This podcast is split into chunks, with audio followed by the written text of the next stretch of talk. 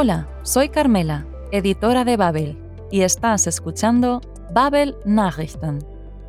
Estamos de vuelta con más noticias procedentes de la agencia Reuters.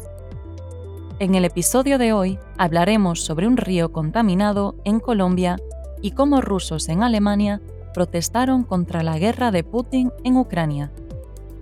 También escucharás los motivos que llevaron a cambiarle el nombre a un jabalí en un parque de Baviera. Mientras escuchas, trata de entender el contexto general de la noticia y no te preocupes si te has perdido algo. Siempre puedes rebobinar o usar la transcripción del episodio que encontrarás en babel.com barra podcasts.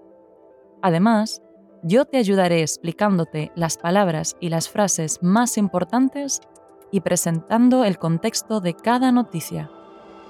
Antes de empezar, trata de encontrar un lugar tranquilo en el que puedas concentrarte. ¿Todo listo? Entonces, comenzamos. En nuestra primera noticia nos vamos hasta una localidad cerca de Bogotá, Colombia, donde un río contaminado se cubrió recientemente de espuma. Según las autoridades locales, la espuma procedía de residuos de productos de limpieza. Nach Angaben der örtlichen Behörden stammte der Schaum von Reinigungsmittelabfällen. Un comerciante nos cuenta que estos residuos son corrosivos y peligrosos, ätzend und gefährlich. También explica que la espuma daña todo, beeinträchtigt alles. Otros lugareños informan que su estado de salud, ihr Gesundheitszustand, se ha deteriorado sustancialmente. Escuchemos.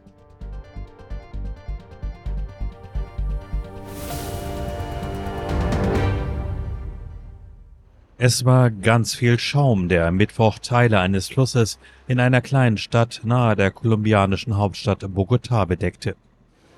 Nach Angaben der örtlichen Behörden stammte der Schaum von Reinigungsmittelabfällen, die in den Fluss geleitet wurden. Anwohner berichteten, dass der Schaum hier immer wieder auftauche. Seine Rückstände seien ätzend und gefährlich, sagt dieser Ladenbesitzer. Die Gesundheit, das ist das Problem. Dieser Schaum beeinträchtigt alles, zum Beispiel fällt der Schaum auf die Türen und alles verrottet. Wie schlimm wäre es, wenn es zum Kontakt mit den Lebensmitteln kommt. Anwohner berichteten, dass sich ihr Gesundheitszustand deutlich verschlechtert habe. Was die Behörden gegen die Umweltverschmutzung unternehmen wollen, war zunächst unklar.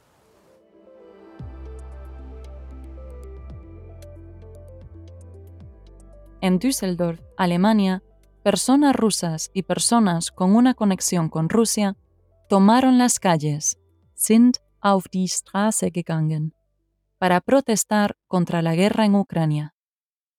Su protesta sirvió para sacarle la tarjeta roja a Putin, um Putin die rote Karte zu zeigen, y posicionarse a favor de la paz, um ein Zeichen für den Frieden zu setzen.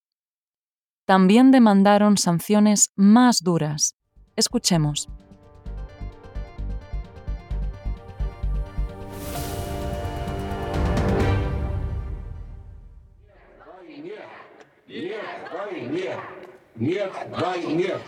Sie sind Russen oder haben eine Beziehung zu Russland und sie sind gegen den Krieg, den Russland gerade in der Ukraine führt. In Düsseldorf sind zahlreiche Menschen auf die Straße gegangen, um dem russischen Präsidenten Wladimir Putin die rote Karte zu zeigen und ein Zeichen für den Frieden zu setzen. In meiner sozialen Netzwerke sowie äh, zum Beispiel in Instagram bin ich ziemlich aktiv. Ich äußere meine Meinung äh, frei und das sage ich, was ich äh, über den Krieg äh, denke und fühle. Und mit dieser Meinung darf man nicht mehr nach Russland. Ja, aber ich habe keine Angst. Die Demonstranten forderten auch schärfere Sanktionen gegen Russland. Aufgerufen zu der Demonstration hatte der Verein Freies Russland NRW.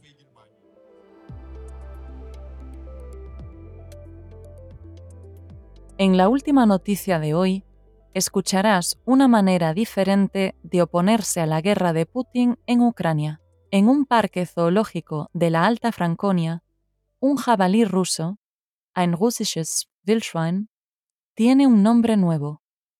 Por respeto a las personas de Ucrania, el parque ha decidido que el jabalí macho, de Akaila, cuyo nombre era Putin, a partir de ahora se llame Eberhofer. Un trabajador del parque, ein Wildparkbetreiber, Eckhard Mikisch, se encargó del cambio de nombre, die namentliche Umtaufung. Esta ha sido la primera vez que se le ha dado a un animal del parque un nombre nuevo.